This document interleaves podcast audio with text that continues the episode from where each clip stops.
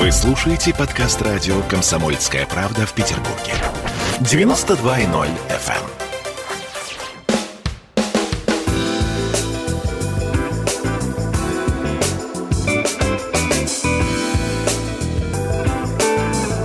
Не советуем. Всем привет, это радио «Комсомольская правда», Санкт-Петербург. И сегодня мы с вами разберемся, что мы вам не советуем. Может быть, мы что-нибудь вам все-таки сегодня посоветуем. А мы это... Алексей Блинов, главный редактор журнала «Панорама ТВ» и, более того, обладатель двух хрустальных сов. Я так их представляю себе, крупных, таких ну, тяжелых. такие средние. Средние, да? Есть покрупнее. Здравствуйте, Алексей. Здравствуйте, добрый а, вечер. Прекрасный наш Тро Барбаросса. Вот, без э, сов сегодня, но, в общем... Но в э, да, жаль, вы не видите, но это замечательное зрелище. А Здравствуйте, э, Ольга. Э, а вас представлю я, если можно. Ну, Великолепная. Великолепная. Актриса ведущая, потрясающей красоты, кто не видел, поверьте на слово, э, девушка. Да Ольга, кто же ее не видел? Марк, Мне кажется, что, не видел? мы не найдем в Санкт-Петербурге, да и в России человека, кто бы не видел Ольгу. Алексей, ну вы сказали, что камеру-то выключили, чтобы меня не видеть, поэтому... Ну ты подожди, это на тебя выключили камеру, а на нас оставили. вас сейчас Да, нас видно, а тебя нет. Ну это так вот, знаешь, такая шутка наша. Вы знаете, люди, которые снимались в Яралаше, они, как правило, вошли в вечность. Кто в армии служил, тот в цирке не смеется. Очень смешная шутка. Слушайте, но предлагаю я вам начать, к сожалению, не с веселой темы, потому что э, мне кажется, мы в этот год и вот в эти последние полтора года понесли ну, какое-то кошмарное количество потерь. И вот я считаю, что тот человек, о котором мы сегодня поговорим и начнем разговор, это, наверное, одна из самых серьезных потерь э, нашей культуры и нашего киноискусства. Конечно же, я говорю о Владимире Меньшове. Да, это, это огромная потеря э, для нашего кино и как э, для артистического цеха и для режиссерского цеха. Но я считаю, что это, наверное, потеря больше даже не профессиональная, а потеря человеческая, общечеловеческая. Мы об этом сегодня обязательно ну, поговорим. Ну, такая знаково-нравственная, знаково да, как бы сказали. Я бы, честно говоря, Тро вами, э, сказал, что вот эта ситуация, она ну, перевернула страницу или даже закрыла книгу большого советского кино классического. Я бы сказала народного кино. Народного, вот да. то хорошем... самое, о котором говорят, э, ой, да это кино для, для обывателей. Друзья мои, да, мы народ, мы обыватели. А знаете, я бы сказал, что это закрыло все-таки большую страницу советской совести и чести, которая для советского человека стояла впереди всего, вообще выше профессии, выше личного, выше семейного. И вот мы потеряли, наверное, мы попрощались с последним таким ярким представителем вот этой вот касты честных и совестливых, в хорошем смысле этого слова, советских людей. Вот такое вот у меня отношение к этому. Кстати, еще надо, не могу не отметить, мы на днях потеряли еще одного великого человека. Это Петра Мамонова, который тоже ассоциируется с честью и совестью нашей э, страны и нашей эпохи. Он, Петр, тоже был великим артистом, одним из, наверное, таких знаковых артистов э, начала нового музыкант. века. Ну и музыкант, ну, музыкант. Как музыкант его знают все. А вот как артиста... Ну, ну прекрасный фильм «Лунгина. Остров». Ну, это просто... Вот ощущение такое, кстати, от Меньшова оно тоже было, что человек не играл, а вот, а он, он как жил, вот он жил, живет и все. И Ты... вот так не сыграешь. Так э, существовал на киноплощадке, например, Евгений Леонов. Но его никто не упрекнет в том, что он не жил. Да, и ты знаешь, что интересно, тут был спор у меня... Винни-Пухи? Э, кстати, в Винни-Пухе он жил, по-моему, как никто и никогда. Наверное, было его внутреннее. У меня был дикий спор, прям вот человек брызгал на меня слюной зачем-то, я не знаю, до сих пор еще пытаюсь оттереться, и он говорил, что Мамонов не играл. А Мамонов везде играл самого себя, а я ему говорил, вообще не так. Мамонов э, сам всегда был внутри фильма. То есть он настолько вживался в роль, что всем казалось, что это он, что это кусок его жизни. И, и, и вот это вот было. Так это на самом гениально. деле, коллеги, это же правильный посыл.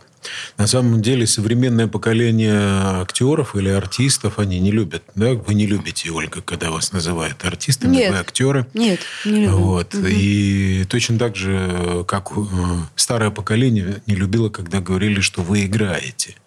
Да, они все-таки жили на сцене. Так же, как говорили, служу в театре. В этом было да. что-то такое... Вот... Служение театру. Да, да, да, служение зрителю. Это немножко другое. И, конечно, они несли эту, все эти ценности. И это было очень здорово и важно. Хотя, э, я думаю, что как раз Меньшову-то пришлось испытать на себе много, ну, скажем так, негативных э, последствий именно цензурной эпохи. Вполне возможно, кстати сказать. Я думаю, что спор на тему, может, видели ли вы где-нибудь, чтобы слесарь женился на директоре завода, ну, наверное, разумно ответить нет. С другой стороны, у Меньшова был хороший посыл. А вы уверены, что Гоша, он слесарь? Наверное, он все-таки человек, а если говорить о классике, то он мастер с большой буквы «М». Да? И, соответственно, это уже совсем другое поколение, это совсем другой человек. И его показывают именно с этой точки зрения. Поэтому я думаю, что Меньшова упрекал только тот, кто смотрел и видел то, что он в состоянии. Потому что у каждого человека есть не только фильтр цензура, который идет со стороны экрана, но есть еще и внутренний цензор, который заставляет тебя смотреть картину под определенным ракурсом. Ну, слоями, да. Кому-то знаете, один слой вскрывается, кому-то несколько. Это знаете, Алексей, тоже... вот мне довелось общаться на эту тему с одним голливудским продюсером. Это было лет, наверное, 5-6 назад. Он мне с Вайнштейном, рассказал, Ну, практически, да, с Харви, э, стариком Харви, когда он еще мог приставать к женщинам, мог себе позволить это. Э, и вот он мне сказал такую интересную вещь. Он говорит, вы вообще не так воспринимаете «Москва слезам не верит». Они этот фильм знают, они его любят, и они про ну, него говорят. Же а, ну, не дай бог, не дай бог. Вот э, они, и, он, и мне он объясняет такую вещь. Этот фильм показал всему миру, что э, советские люди, они живые, что там нет медведей и балалаек, что они встают с утра, чистят зубы, как и все мы. Этот фильм показал нам потрясающую яркую картинку, хотя мы были уверены, что Советский Союз черно-белый. Э, показал нам, что советские люди могут любить, смеяться, плакать, э, сожалеть, искать и находить.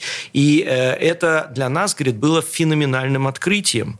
Для нас это стоило не то, чтобы Оскара, а, говорит, мы обалдели, потому что мы реально думали, что это черно-белая картинка, весь Советский Союз, это деды в пальто в пол и в каракулевых шапках, которые ходят и никогда не улыбаются. А еще этот фильм показал сказал, что в Советском Союзе есть социальные лифты, такие, которых нет нигде в мире. Потому что оба главных героя, если мы помним, они снизу поднялись на определенный верх. Один на интеллектуальный верх, второй на иерархический верх внутри своего предприятия, тоже с нуля, э, с ребенком на руках, со всеми бедами, которые свойственны, кстати, всем женщинам, ну, многим женщинам в мире, во всех странах. Человек взял и в этом государстве смог воспользоваться социальным лифтом. И, конечно же, весь мир встал на рога, увидев этот фильм. И они поняли, что Советский Союз – это не то, про что им рассказывают. Это приблизительно была история, как с Олимпиадой в Сочи, когда все приехали в, нашу Россию сейчас и увидели, ух ты, так это вообще не то, о чем нам говорили-то. И после этого быстро начали спорт запрещать, чтобы в Россию никто не ездил больше никогда, и чтобы не видели, что в России все не так, как им пропаганда их, ихняя э, сообщает. Ну, вы знаете, тогда мы... Можно я немножко продолжу ТРО? Смотрите, картина получается следующая. 61 год, 12 апреля. До этого времени все абсолютно точно уверены, что образ Советского Союза и советского гражданина суровый мужчина с атомным оружием в руках, который сейчас вот-вот вам заедет в лицо. Кузькину мать покажет. Да, поэтому мы опасаемся и так стоим, поглядываем из-за угла. А оказывается, что к британской королеве, к английской королеве, прошу прощения, приезжает замечательный, обаятельный молодой человек, улыбающийся, который ведет себя абсолютно спокойно. И все же там Э, сильно переживают, как он будет кушать, когда положили, я не знаю, помните эту историю да, или да, нет, да, огромное да, количество. И он говорит, вы знаете, давайте будем есть по-русски. Накладывает себе салат ложкой. На что английская королева поправляет и говорит, давайте будем кушать по-гагарински. Да? То есть вот страницу перевернули, облик страны стал другой. Потом, вы поймите, к 80-м годам снова начинает нарастать вот это. Там Брежнев как может сдерживает. Э, прошли волна Карибского кризиса. Гагарин решил эту проблему. Мы изменились. Дальше снова идет гонка вооружений. И тут впервые на экраны приходят нормальные образы. Симпатичные тетки – которые имеют любовников, которые не имеют мужей, переживают, воспитывают детей в одиночку, что на самом деле проблема для достаточно большого количества женского населения во всем мире. Конечно. И дальше, как вы правильно сказали, Тро, это же люди – но плюс еще кино высочайшего качества. Там каждый кадр, в принципе, можно вырезать и показывать э, на уроках э, киноискусства, как это сделано. Ну, согласитесь.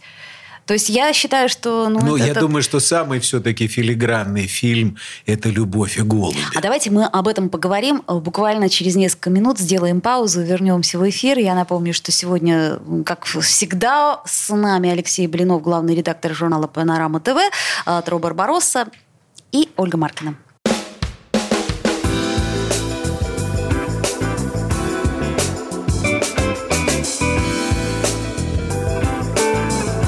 Не советуем. Посмотрим, что сегодня Мардан скажет про Навального, а то вчера одна вода была.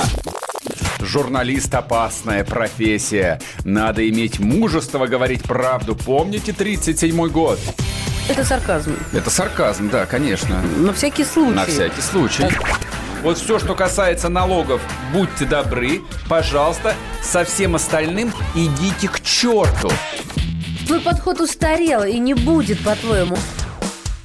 Ежедневно Сергей Мардан и Мария Бочинина делают ваше утро незабываемым. Стартуем в 8 часов по московскому времени. Поехали. Запрягайте.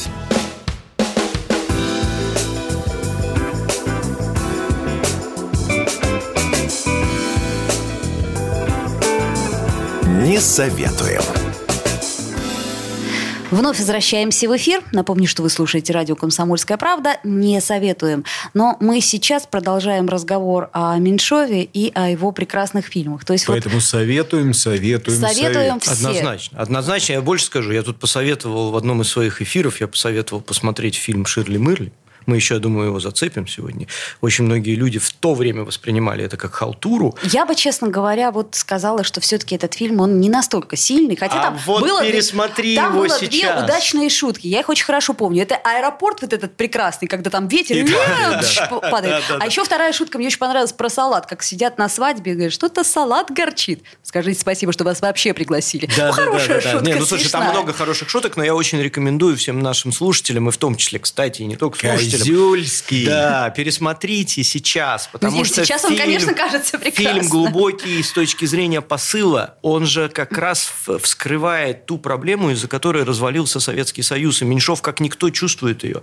Это проблема национализма. И весь фильм построен на проблеме национализма. А тогда Меньшов переживал, и он во многих своих потом интервью говорил, что когда в Таджикистане, там в Узбекистане и везде начали вот это вот все, мы, мы узбеки, мы таджики, мы прибалты, даже не прибалты, а мы эстонцы, мы латыши, да, из-за этого началось все. И он этот фильм как раз показал, что, ребят, мы все э, одни и те же люди. Весь вот этот огромный Советский Союз, мы одни и те же люди, чтобы не допустить во многом дальнейшего развала. Он очень за это переживал и много об этом говорил. Поэтому смотрите кино, э, в нем много смыслов реально в фильме Ширли Мырли.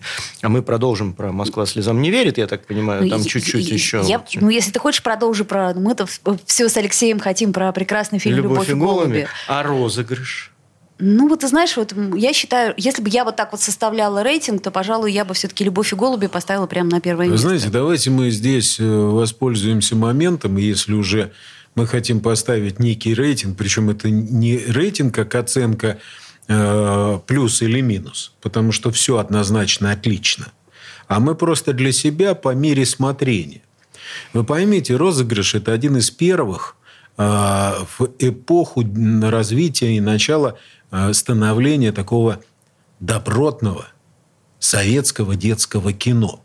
Когда из образа Васька Трубачева, который там со скрежетом зубовным э, победит фашистов в тылу врага, или «Зеленые цепочки». Это классика, классика которую классика. мы смотрели да. для, до этого. И я не и Васек Трубачев, и Тимур и его команда, и Кортик. Мы все смотрим. Бронзовая это, птица. Бронзовая птица, mm. безусловно, классика. А здесь появляется новое кино.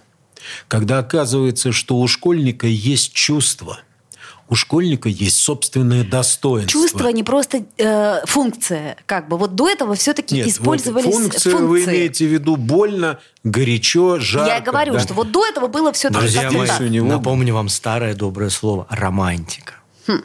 Ну, я бы даже не к романтике, я именно к тому, что школьник это не серая субстанция или в синем уже пиджаке на тот момент, в синем костюме, субстанция, которая пришла в школу и обязана выполнять все распоряжения директора школы, зауча и так далее. А это прежде всего живой человек. Личность. Личность да, наполненная. Это правда. И это первое кино. И вот за это мы должны поблагодарить. Посмотрев этот фильм, преподаватели, наши учителя стали относиться к нам по-другому. Правда, правда.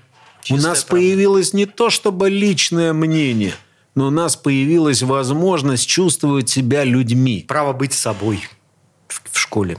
И вот эта форма, даже при всем уважении э, к учительнице, юбилей, который празднует сейчас имя отчество, просто не воспроизведу, не помню.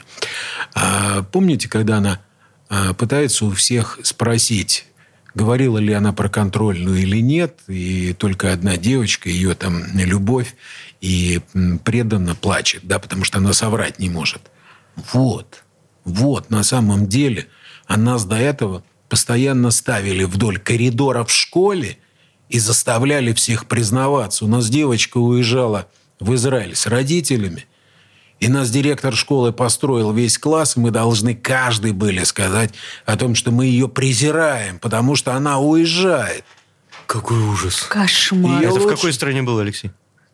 Это вот на Невском проспекте было, здесь вот недалеко. Так вот тебе Нам Трофим. это далось тяжело. Мы ушли, у нас был скандал большой, потому что началось все с ее близкой подруги, которая просто рыдала в истерике, был, билась в конвульсиях, потому что это человек, с которым она выросла детский сад, ясли, школу, и жили бок о бок, и вот ей надо было проклять ее и как родителей. после этого жить, да? Вот это все-таки... Так вот, за то, что этого не стало, спасибо именно Меньшову. Именно розыгрышу. Это первое, первое то, о чем мы стали говорить. Потом появилась любовь, потом стали изменяться, появился независимый курьер. Это уже другой, это уже другое отношение. Но это все развитие. Да? То есть угу. мы понимаем. Потом появилась игла. Ну, это уже совсем... И понеслось. Это уже совсем позже. точка, точка, что... запятая, такой фильм, который впервые показал, угу. на самом деле, угу. что сложные отношения внутри класса неоднозначные к ученикам. Угу. Но здесь мы впервые увидели. Я помню, как прошла реклама, а реклама фильма шла с конца. И в газете было написано, значит, ну, как бы вот подводка к фильму что в одной из школ произошло чрезвычайное событие, и один школьник разбил гитару о голову другого школьника. И вот подробности этого, этой детективной истории смотрите в кино. Нас отправляли так, но мы-то видели другое. Мы действительно стали другими. Вот ровно точно так же, как и трепетные душевные семейные отношения в фильме «Любовь и голуби» мы смотрим по-другому. Два поколения, старшее и младшее – да, да, да чистая Тинькова правда. и Юрский – это... Чистая правда. Это одна. И вторая, вторая линия, которая более глубокая. И, между прочим, хищница в роли Раисы Захаровны тоже ну, слушайте, он настолько тонкий, настолько филигранный, там нигде нет, несмотря на то, что юмор-то такой прям жесткий, а нигде нет перегиба, да, вот как-то все это сделано настолько а, душевно, аккуратно, настолько Они просто, деликатно. видите, Он же там отделяет это фарсом. Вот я, я говорю, что жанр... Когда танцы, танцы идут, да, вот проходит. Фигура первая, да? Да, да, да. То есть вы переводите... Лирическая. Да, да, да, да. Разлучница. Но, хорошо. И это именно фарс, и как бы и в, в оформлении во всем. Вася, эх, Вася, Вася. Эти звезды там сошлись вот так вот. Знаете, вот тут один мой друг сказал интересную фразу. Говорит, «Любовь и голуби» – это единственный фильм, единственный, говорит, в истории Советского Союза, э, цитатами цитатами из которого можно разговаривать трое суток, вообще не останавливаясь, и все цитаты будут в тему. То есть только исключительно цитатами из этого фильма. И это чистая правда. Я ловлю себя на том, что практически каждый день мы используем, ну, я, во всяком случае, использую там одну, две, десять, двадцать цитат из этого фильма. Они, они прям вот сидят у нас в голове. Mm, у нас да. А что мне а обидно, мне кажется, то что а как раз кажется, вот что э, прерывается этот культурный код. Вам так, так не кажется, что очень, сейчас очень кажется. А, современная молодежь, она просто даже не поймет, про, ну, про Оля, что эта история. Кажется. Вот это про пугает, что эта история, это пугает. Нет, они поймут, но их надо заставить досмотреть до конца, потому что где-то кадре на 10-15, ну, то есть это где-то там, не знаю, пятая-седьмая минута фильма, они встанут и уйдут, они не будут это скучно. смотреть. Им это нет скучно, динамики. им затянуто, им вот и нет Человека-паука в кадре. Ну, как так без него-то? Ну, где, вот этой черной вдовы как? нет. Да. Человек-паук есть. И черная вдова есть. Рэй Захаром. Только надо досмотреть до этого места. Дождать. На самом деле, а, знаете, классика гласит следующее, что после того, как фильм вышел на экраны, 90% советских мужчин, уезжая на курорт, прежде чем изменить супруге, вспоминали. Эх, Вася, Вася. А супруги не отпускали до курорты. За батарейкой. Да-да, какие тебе батарейки? Вместе будем есть. Как же я тебе пальму-то привезу? Она же большая. А представляете, вот взял и вскрыл.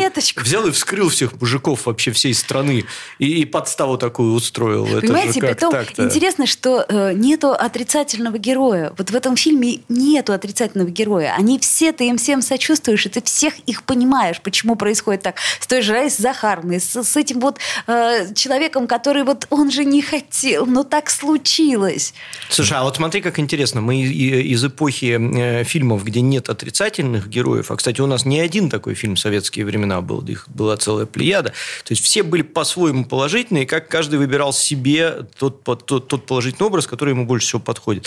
Мы плавно перешли в эпоху э, фильмов, где нет положительных героев. Ну, я... Да, это правда. Это правда. Это Герою правда. не сочувствуешь. А, а ведь все равно зритель, он инстинктивно должен сочувствовать герою, правда? Получается, что он сочувствует злодею или что? Или вообще не сочувствует? Он его ненавидит он выбирает ту меру зла, которая ему допустима. И это отвратительно, на мой взгляд. То есть, вот ты, ты смотришь кино и думаешь, так, ну, это, конечно, подонок конченый, а вот здесь вроде бы как бы он, конечно, подонок, но он такой наш подонок. Ну, то есть, теоретически я бы вот так вот мог бы поступить. А в советские времена была четкая мораль. Вот так-то и так-то и так-то можно, так-то и так-то нельзя. Меньше минуты у нас осталось. Вы знаете, я когда посмотрела, сколько там, два или три года назад этот фильм «Джокер», вот у меня возник страх и изжога. На полном серьезе, потому что я не поняла, почему, за что так страшно и почему я должна этому сочувствовать. Так а вы и не сочувствуете. Вас как раз пробуждают к тому, чтобы вы вышли с ненавистью. О. А вот у меня вот этого и не возникло. я вот здесь трое тоже не очень согласен, потому что советское кино – это когда, выходя, ты потом играл во дворе, и я хочу быть таким, как он. Д'Артаньяном ну, по сути дела, должно просыпаться что-то хорошее. То есть э, хочется творить, хочется делать что-то, что пробуждает дополнительные силы. Друзья мои, давайте сделаем паузу небольшую, после нее вернемся в эфир. Э, напомню, что в эфире не советуем.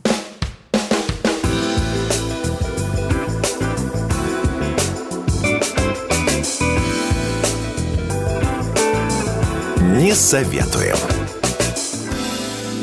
В Ленинграде открыт рок-клуб. Рок-н-ролл жив пошли на работу к Борису Борисовичу Гребенщикову, и Борис Борисович сторожил эту баню. Первые рок-группы. Я говорю, а дай мне кассетку послушать. А я тебе, говорит, сейчас спою. И вот, видите, Цой мне одному, он мне поет все. Восьмиклассницу, гуляю. И меня уже так вставило. Первые фестивали. И там, и там был сидячий зал, и там, и там было жюри. Более того, жюри выдавало всякие грамоты и дипломы, которые впоследствии по жизни могли очень даже пригодиться и настоящий драйв 80-х. Часто это заканчивалось все визитом в милицию. Легенды и мифы Ленинградского рок-клуба. Каждую субботу в 21.00 на радио «Комсомольская правда» в Петербурге.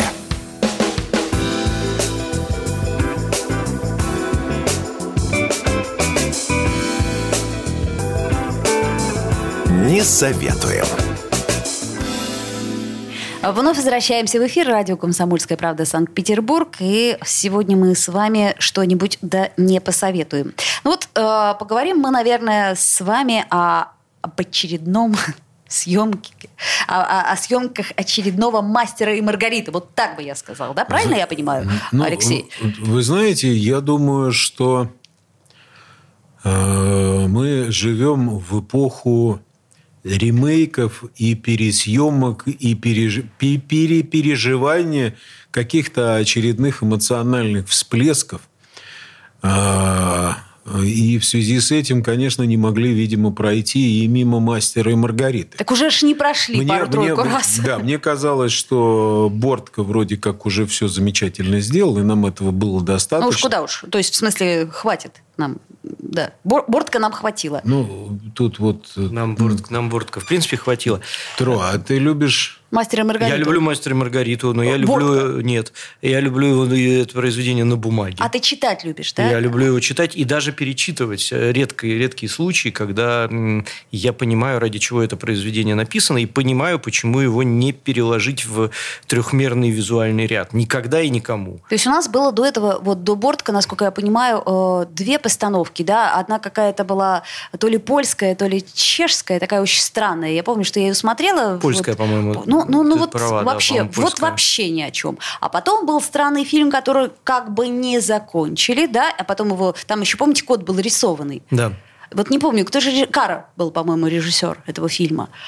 А, вот. Он как-то внушал такое доверие, но я его так целиком и не посмотрела. Ну и потом вот эта огромная киноэпопея Бортка. Ну, с, с Басилашвили. Ну да, да но, с прекрасной ну, э, Аней Ковальчук. Ну это же вот совсем все не то, вот вообще не то, то, что хотел сказать Булгаков. И, ну, во-первых, он тебе не, не передавал, что ну, хотел сказать. Не, он, кстати, много чего передавал. Но не мне, конечно, он передавал это в своих... Э, он родственник. Э, ну, не только родственник, он, там у него же есть и записки, письма, диалоги, огромное количество всего. А вы знаете, что после экранизации Бортка а, раскупили все книги? Ну, видимо, хотел, видимо, хотел... Нет, Бортка. Видимо, хотелось просто более детально узнать, что же там Наверное, это как у автора было. Интересно же. Это как, как, понимаете, люди идут на спектакль Ромео и Джульетта, и всерьез им интересно, чем кончится. Это, это же классно, мне кажется. Ну, вы знаете, я думаю, что и здесь было интересно, чем кончится. Потому что мы там много различных нюансов или тонкостей, которые у Бортка появились, они все-таки это видение Бортка непосредственно, а не видение Булгакова. Булгакова. А, знаете, с Булгаковым же тоже интересно. Все задают один и тот же вопрос. А почему его не посадили и не расстреляли? Ну, всех вокруг за меньшие произведения и за меньшую э, хулу по отношению к советской власти подвергались репрессиям. А у нас вот э, господин Булгаков, он даже писал записку Крупской, квартиру хотел получить. Вот та самая квартира, которая на Садовой. Он ее получил, потому что он написал Крупской с просьбой, типа, Надежда Константиновна, негоже, чтобы приличные писатели жили в неприличных квартирах. Надежда Константиновна в ту пору э, бегала от Сталина, потому что боялась, что ее посадят вот-вот. Сталин был уверен, что они с Троцким воруют деньги и прячут их за границей. И, соответственно, пытался Надежду Константиновну, это Ленин был уже ранен, соответственно, он пытался его там каким-то образом воспитать. А, и не получил. А тогда он написал письмо непосредственно Иосифу Виссарионовичу. И вот как раз Иосиф Виссарионович квартиру-то ему дал. И на самом деле его нельзя назвать, возможно, обласканным властью, но при этом с определенным вниманием власти к нему мы можем столкнуться абсолютно точно. И когда мы пишем, э, как, точнее, когда мы читаем и переосмысляем все, что написано, то появление третьей силы, вот этого третьего глаза или третьего измерения, это как раз то, как мне кажется, о чем Иосиф Виссарионович пытался донести народу вот этот вселенский страх. И, соответственно, здесь эту социальную миссию и задачу Булгаков выполнил абсолютно правильно. Другое дело, что это не картинка не плоская, как Тро только что сказал, и в плоском кино смотреть достаточно сложно. Тем более, что сейчас все кино коммерческое, и сам фильм-то уже называется не «Мастер и Маргарита». Мы не отношения мужчины и женщины, не непреданность, не преданность делу, а мы говорим о Воланде. Ага, то есть стал то быть, есть главный фильм... герой будет выведен э, да, другой. Мистер Зло. Фильм, фильм уже называется «Воланд», и мы говорим о том, что некий сатана приезжает в Москву и начинает, соответственно, тут всех воспитывать. Кстати, иностранец. Ну, mm-hmm. так, на всякий случай. Причем немец. Ты, Судя по знаешь, знаешь, что мне кажется? Не случайно. А это не случайно, Вот кстати. не случайно, да. Почему? Надо же фильм продавать. А продавать надо молодым. А молодые знают, кто такой Волан-де-Морт. А им очень просто будет продать фильм под названием «Воланд», потому что если это зло, то зло у них ассоциируется с вселенским злом Волан-де-Мортом, и это можно будет э, загнать достаточно успешно и, может быть, даже дорого. И дальше они будут смотреть на это, это будет у них ассоциироваться с их вот этими няшными персонажами из Гарри Поттера, ну и понеслась душа в рай, как говорится, хороший заход под молодую аудиторию. Слушай, я начинаю бояться нашего Тро, он настолько глубоко прогружен. Просто профессиональные продюсеры. Я думаю, что вы можете Тро найти деньги на любое кино и объясните, что если даже мы будем называться просто папа и мама, то вы найдете где-то аналогию некоего э, там... Ну да, есть и... замечательная группа Mamas and Papas была, кстати, вот недавно их солистка отошла в мир иной. О, видите, вот. смерть обязательно э, должна Да, конечно, и мы можем как бы провести параллель между этими событиями и сделать фильм «Мама и папа». Хорошо. Давайте мы все-таки вернемся к этому э, фильму, который э, только а, начали снимать, значит, Воланд. Да. Я так понимаю, что э, мастера и его, так сказать, музу и, сыграют... Его Маргариту? Ну, видимо, да. Э, Евгений Цыганов и Юлия Снегирь. Ну, а, а вот, вот имя исполнителя да. главной роли пока держится в секрете. Угу. Известно лишь, что это будет иностранный актер. Кимбербеч. Вот. вот видишь, ты мыслишь стандартно, совершенно справедливо. Бенедикт Венедикт. Кембербэтч. Венедикт. 44 года. А кто сказал, что Воланду больше? За. В романе Булгакова Воланд вовсе не почтенный старец, убеленный сединами. По виду лет 40 с лишним. Соответствует. Угу. Возможно, кинематографистам стоит внимательнее перечитать книгу и присмотреться к актерам того же возраста. А еще он страшный, как смерть, извините. По этому критерию Камбербэтч идеальный Воланд. Mm. Свой ум, обаяние, язвительность он демонстрирует во всех ролях от Шерлока Холмса до супергероя вселенной Марвел Доктора Стрэнджа. Ну, слушайте, ну Но есть, есть, и, и, нет. есть и против. Есть да, и мне, как, против. мне кажется, против тоже есть. Знаете, Но есть нюанс. Во-первых, Камбербэтч на расхват. Да не то слово. Нет фильма сейчас, где бы его не засунули. Ну, это все, это все тро. Вот он, да, у нас он... бы получилось бы нормальное кино. Ну, то есть, это их безруков. Пристро. Такой ну, своеобразный. Ну, по сути, по сути, да. Такой страшный безруков. А на 2021 год у Камбербэтча пять новых проектов. Немало. В 22-м еще четыре. Ой. Причем в двух из них он выступает как продюсер. Ну, как, например, на наш Тро. Но самое, мне кажется, главное, что мы не потянем его. Ну, Но мы финансово не, мы, не потянем. Мы, мы, мы это не. Слушайте, ну какие-то э, скудные 10 миллионов долларов, которые нужно заплатить по сравнению э, с Дюбой. Это в час, Алексей? Я стесняюсь. Может быть, в день. В день. Ну, в день, ладно, еще. В роль. В роль. Да нет, это, это всего лишь роль, это понимаешь? Даром, это даром. Это даром. Если бы вы знали, сколько Том Уэйтс попросил за гастроли в Россию, когда к нему приехала наша продюсерская компания с просьбой сыграть хоть раз в жизни в России, Кимбербеч бы взрыднул бы на взрыд. Поэтому... Хорошая фраза. Взрыднул бы на взрыд. Да, да совершенно не Тем более не для Кимбербеча да. это очень так впечатляюще. Не знаю, мне кажется, он холодноватый актер. Хотя, может быть, как раз следующий, это... Так, что у нас еще есть? Следующий. А вот нам предлагают посмотреть Гэри Олдмана. О, да, он прекрасен. Но 63 года. Ну, это же пятый элемент получится из «Мастера и Маргариты» сплошной. Ну, слушай, актер хороший. Прекрасно. Он доказал, что ему под силу любые перевоплощения. Звезды часто называют Олдмана своим любимым актером. Технику его игры изучают в кино и, театра... в кино и, и даже в театральных вузах. Так а он, насколько я понимаю, театральный актер. Вот я сколько помню, что он и театральный актер тоже. Это, кстати, очень сильно отличает. Образы злодеев, созданных им на экране, уже считаются каноническими. При этом актер ни разу не повторялся. Невозможно перепутать его Дракулу с карикатурным фабрикантом Зоргом из «Пятого элемента» или коррумпированным полицейским Норманом Стэнсфилдом из «Леона».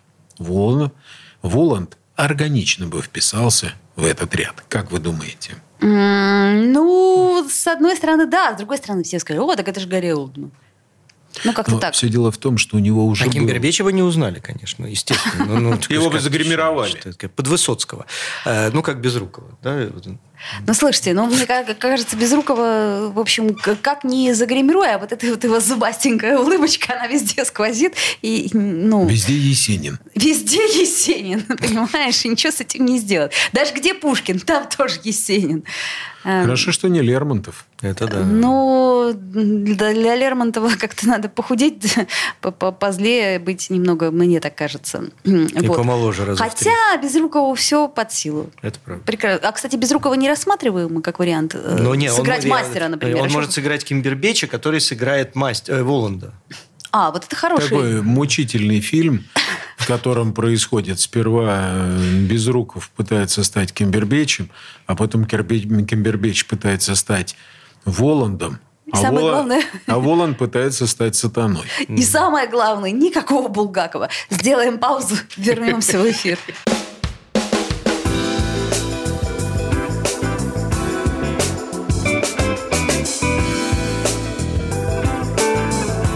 Не советуем. Горбачев уже давно не у власти, но все эти годы идет суд над ним. Судят жестоко, приговоры выносят размашистые, безапелляционные. Нередко расстрелять. И некоторые готовы лично этот приговор привести в исполнение. Здесь нет равнодушных. Судить Горбачева легко, понять его трудно. Так кто же он, Михаил Сергеевич, созидатель или разрушитель? Слушайте аудиосериал «Однажды в Советском Союзе». Невероятная история Горбачева. С понедельника по среду в 10 часов вечера по московскому времени.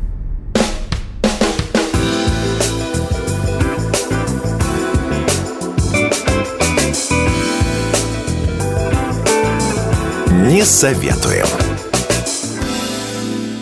Вновь возвращаемся в эфир. Вы слушаете радио «Комсомольская правда» Санкт-Петербург. И мы продолжаем говорить, ну, например, об экранизации... Не-не-не-не-не-не-не. А, а... О, Оль, мы пытаемся решить вместе с нашими радиослушателями. Кто подходит, ре... кто не подходит. Реально Слушайте, ли... давайте кастинг, вот так вот. вот. Прям кастинг, да. значит так. Гэри Олдман, 63 года. Как вы считаете, идет он на, Олд, э, на Воланда. Воланда или не идет? У британца уже был шанс, как выясняется, сыграть Воланда. Когда да в начале 2000-х Владимир Бортко искал актеров в сериал «Мастер и Маргарита», он думал о приглашении иностранцев. А что так? Э... Переговоры велись с Гэри Олдманом, Жаном Рено, Клаусом Мария Брандауэром. Не хватило денег Но или все отказались? успехом не увенчались. История умалчивает. Почему? Знаете, и, э, мне кажется, что Э, наверное, самое такая серьезное э, упущение – это то, что Бортко не настоял, чтобы Жан Рено играл Воланда. О, кстати, это Я было думаю, бы очень что это такой, был такой нос, это факт, все такое. Фактурный. Ну, наверное, да. Но мне кажется, знаете... Такая, у него вну, внутренний вот этот сатанизм, сволочизм такой, вот он вот вроде бы интеллигентный внешне, аккуратный да. такой, вот его вот так вот вот вот вот а внутри-то что? Холод такой, да? Есть вот, какая-то да. жесткая стальная история в нем. А да, мне кажется, что, что все-таки вот Жан Рено, он, он, он все-таки смешной. Вот он внутри себя всегда смешной. Он даже когда с вот этим вот своим... А вам не кажется, что Воланд, он, он именно таким и был? Что Воланд как раз и был внешне э, придурковато смешным, с глубоким, внутренним, сильной внутренней вот этой силой, под текстом. Ну, вполне, да. да Нет, здесь быть. не то, что должно образ внешности, содержания не совпадать, это абсолютно точно. Угу. И, собственно говоря, при великом уважении коллегу Валерьяновичу Басилашвили, как раз вот это единство, оно и, оно и пугало. Ну, как-то сыграло не в плюс. Ну, не веришь. Вспомните, когда Лиходеев просыпается, а он ему накрывает вот э, там водочка холодная, mm-hmm, да, горячие mm-hmm. закуски попробуйте. И, ну, не верю. Вот, да, правда, не верю. Да. Интеллигентный человек, так питерские интеллигенты себя не ведут. А, хорошо. А, а у, у Рено, мне кажется, как раз мы бы поймали вот этот драйв. И это было бы просто необычайно. Тем более вот этот сатанизм, сволочизм, который есть внутри, он у него проступает прямо с каждой капелькой пота. И мы его ощущаем в процессе э, того, как смотрим кино. Мы пропитываемся и этим вот этим его э, внутренним негативом. И как раз это самое ценное для того, чтобы мы делали. Давайте еще кого-нибудь рассмотрим. Давайте. Вот есть предложение у меня тут запрос от продюсеров о том, что Аль Пачино мог бы сыграть. Да, да, нет, да, совершенно нет. да. Вот Аль Пачино за, должен за играть вот таких мелкосычужных нью-йоркских э, бандосов. Какой из него дьявол? Блин, какой дьявол? Не Это... Рассказываю, какой дьявол. Ну, во-первых, ему 81 год. Ну, это... Вычеркиваю. Не может быть никаких сомнений в том, что у Аль Пачино есть все данные для роли Воланда. Согласна. Так считают специалисты. В конце 90-х он блистательно сыграл Люцифера, фильма «Адвокат дьявола». Помним, как же ж. И, соответственно, Тро, мы с тобой не согласны. Есть классические примеры. Ну, какая разница? Ну, чуть-чуть Что-то прям, ну, чуть помоложе. Ну, говорят же тебе, в конце 90-х. И о романе Булгакова наверняка Аль Пачин тоже слышал. В 2008 году одна небольшая американская кинокомпания планировала экранизацию «Мастера и Маргариты». И как раз Воландом был заявлен Аль Пачино. К сожалению, создателям не удалось собрать необходимую э, для гонорара Аль Пачино сумму, поэтому кино снимать не стали. Да, но, наверное, ведь все-таки есть и минусы в Аль Пачино, хотя Несмотря мне он на безумно солидный... нравится. Мне тоже нравится. Несмотря на... Но это не то. Это опять внутренняя интеллигентность. Несмотря на солидный... Хотя... Э, несмотря на солидный возраст, завершать карьеру актер пока не собирается – в 2020 году, например, он сыграл одну из главных ролей в сериале «Охотники», а в этом снялся в проекте «Дом Гуччи».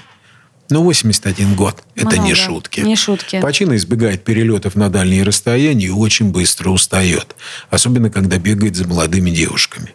А, это, а этой весной во время церемонии вручения «Золотого глобуса», которая проходила онлайн, он просто уснул в прямом эфире.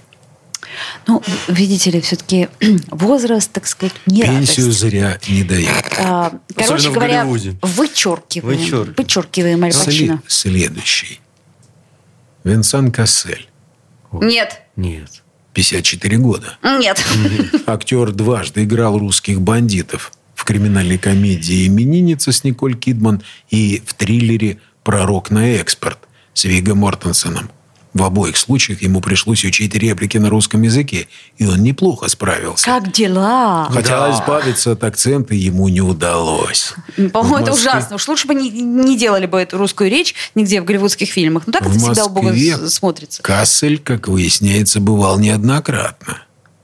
Он посетил все рестораны и бары, которые есть в окрестностях Тверской. И О. он чувствовал себя там как дома.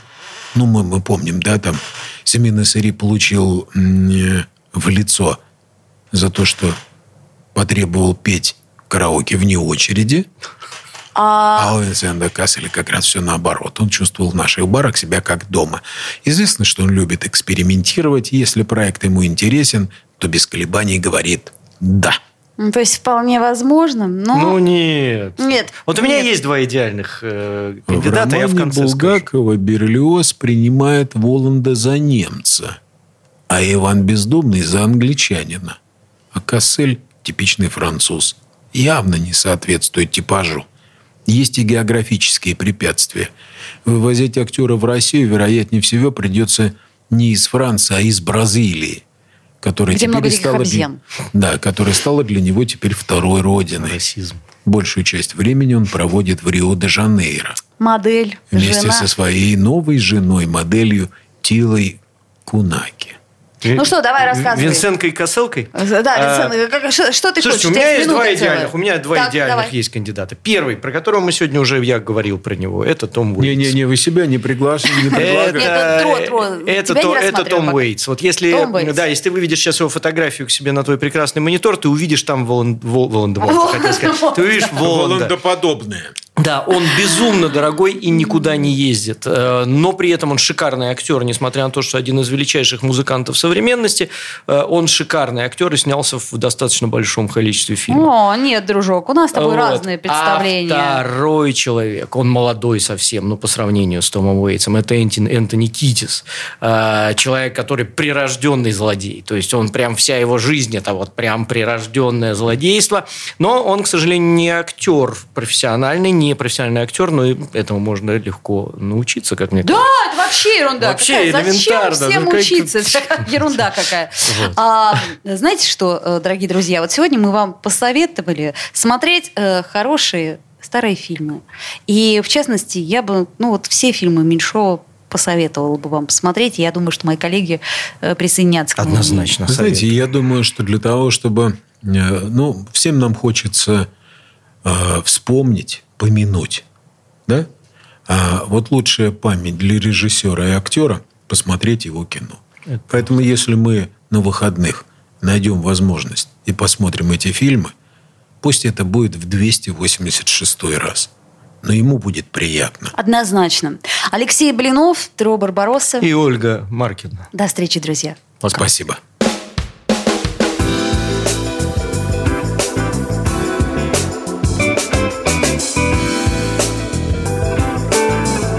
Не советуем.